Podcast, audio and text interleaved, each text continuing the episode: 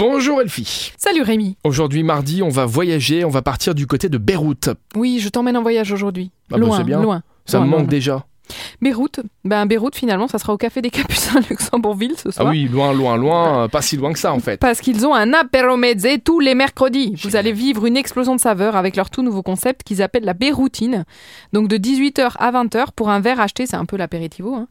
Ils vous offrent un délicieux assortiment de mezzé composé de houmous de moutabal et laban au concombre. T'es prêt pour la cuisine libanaise Mais moi j'adore la cuisine libanaise parce que c'est euh, beaucoup de plats végétariens. Mm. Et, et moi quand je vais dans un restaurant libanais, bah voilà, j'ai plein de choses à manger et euh, c'est des choses qui ont plein de goût et c'est juste exceptionnel. Donc j'adore la cuisine libanaise et ça Eh c'est ben le genre voilà. d'événement Eh ben, va auquel essayer la je Beyroutine. pourrais aller. Et ben, je suis sûr que je ne serai pas déçu. On termine euh, par euh, la baleine.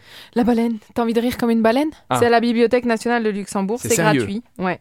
En fait, c'est dans le cadre du nouveau Parlement qui sera élu au Luxembourg.